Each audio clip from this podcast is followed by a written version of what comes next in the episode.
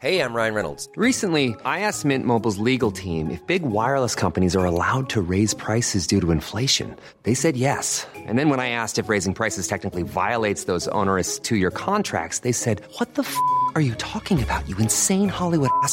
So to recap, we're cutting the price of Mint Unlimited from $30 a month to just $15 a month. Give it a try at mintmobile.com slash switch. $45 upfront for three months plus taxes and fees. Promo rate for new customers for limited time. Unlimited more than 40 gigabytes per month. Slows. Full terms at mintmobile.com. Hey, it's Ryan Reynolds, and I'm here with Keith, co star of my upcoming film, If, only in theaters, May 17th. Do you want to tell people the big news? All right, I'll do it. Sign up now and you'll get unlimited for $15 a month in six months of Paramount Plus Essential Plan on us. mintmobile.com slash switch. Upfront payment of $45 equivalent to $15 per month. Unlimited over 40 gigabytes per month. Face lower speeds. Videos at 480p. Active Mint customers by 531.24 get six months of Paramount Plus Essential Plan. Auto renews after six months. Offer ends May 31st, 2024. Separate Paramount Plus registration required. Terms and conditions apply if rated PG.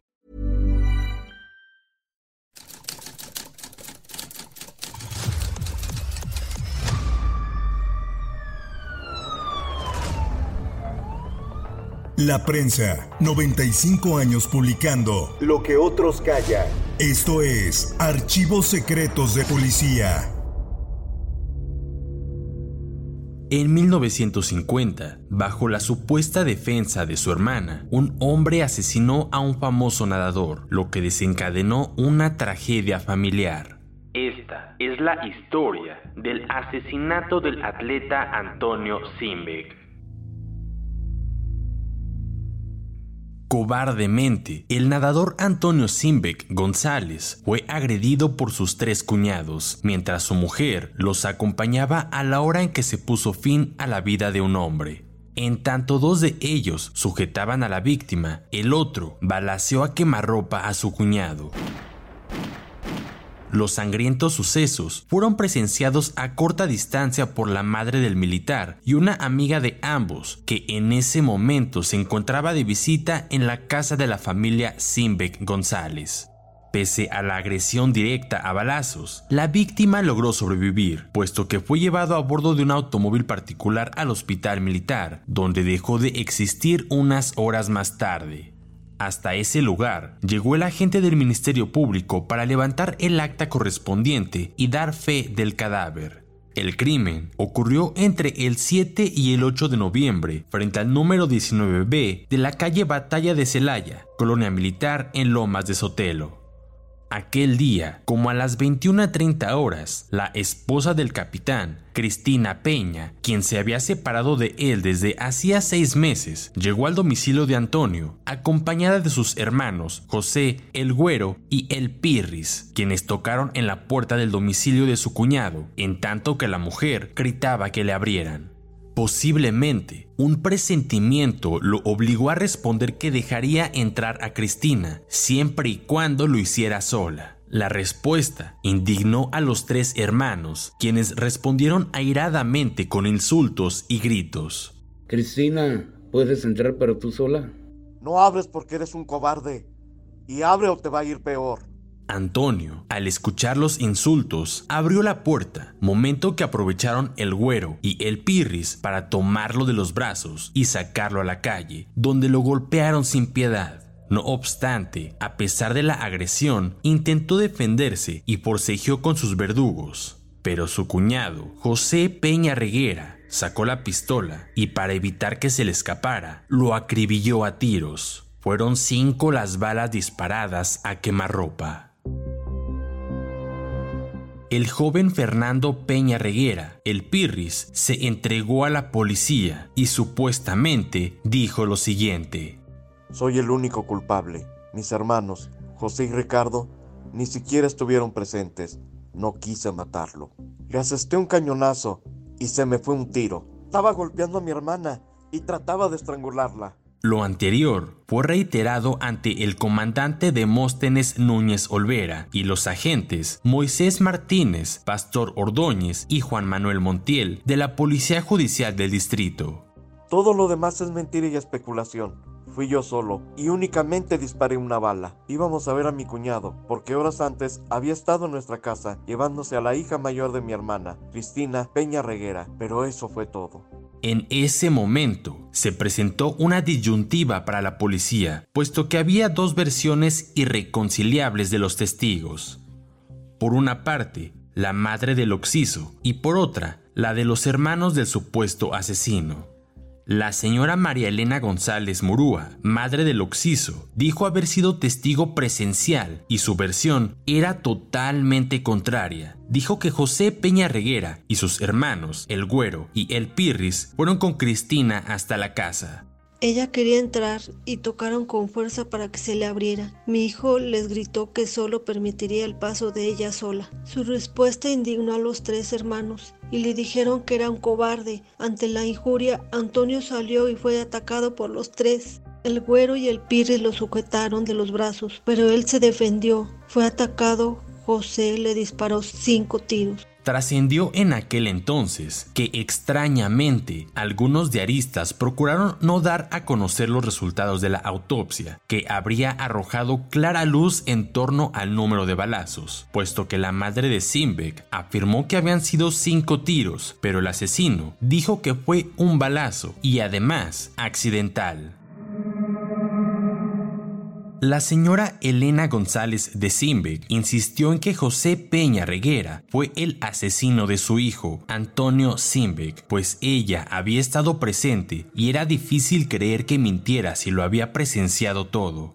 Para el 11 de noviembre de 1958, Fernando Peña se encontraba recluido en la cárcel preventiva, en tanto que José estaba prófugo de la justicia.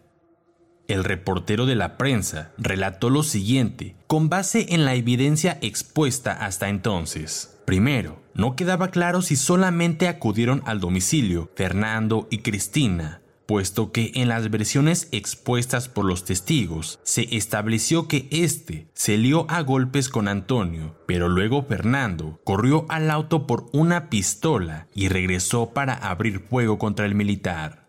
De lo anterior, el reportero del diario de las mayorías apuntó que quizá Fernando, el Pirris, había declarado todo cuanto se había sentado para proteger a José, el verdadero asesino, de acuerdo con declaraciones de la madre de Antonio y la suposición cobraba un poco de fuerza debido a que Fernando era el único soltero de su familia, en tanto que José tenía esposa e hijos y por eso no podía ir a la cárcel y dejar en el abandono a su familia.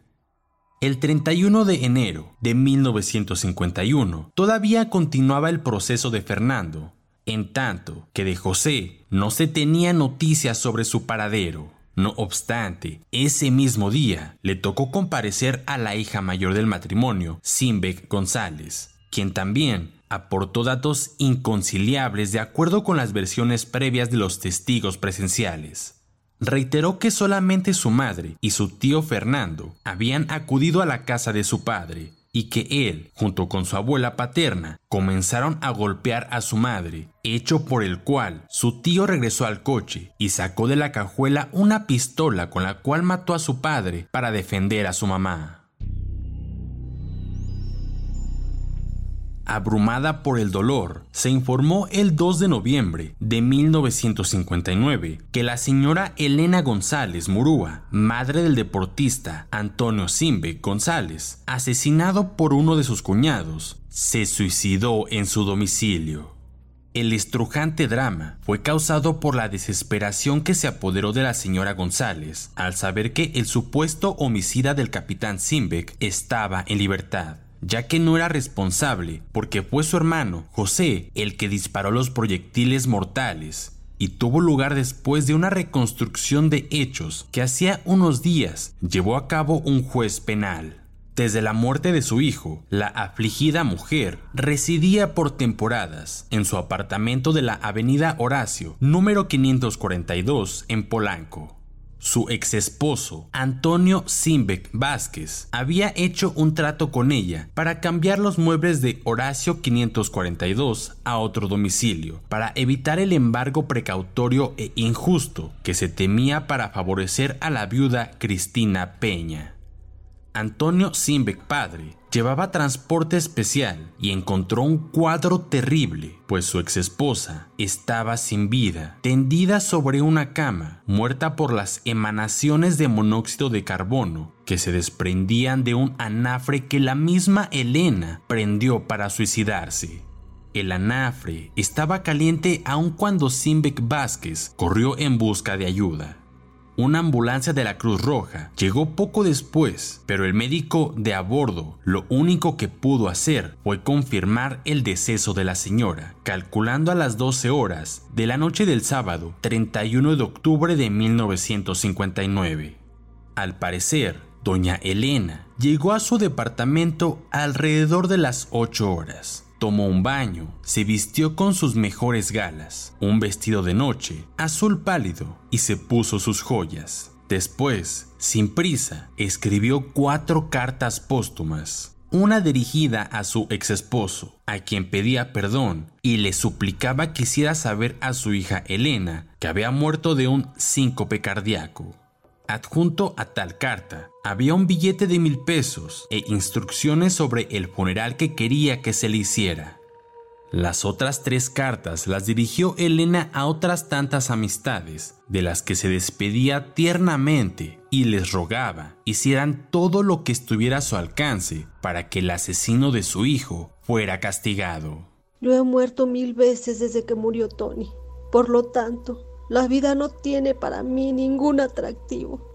Después de firmar los documentos, según la policía, prendió fuego al carbón del anafre, se recostó en la cama y esperó la muerte, en medio de una recámara elegante y herméticamente cerrada, para que no escapase el tóxico fluido.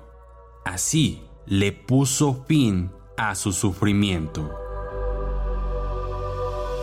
Puedes escuchar este y otros podcasts OM en Apple Podcast, Spotify, Google Podcast, Acast, Deezer, Amazon Music y seguir la conversación en la cuenta de Twitter arroba podcastom o al correo podcast. Esta es una producción de la prensa y el Sol de San Luis para Organización Editorial Mexicana.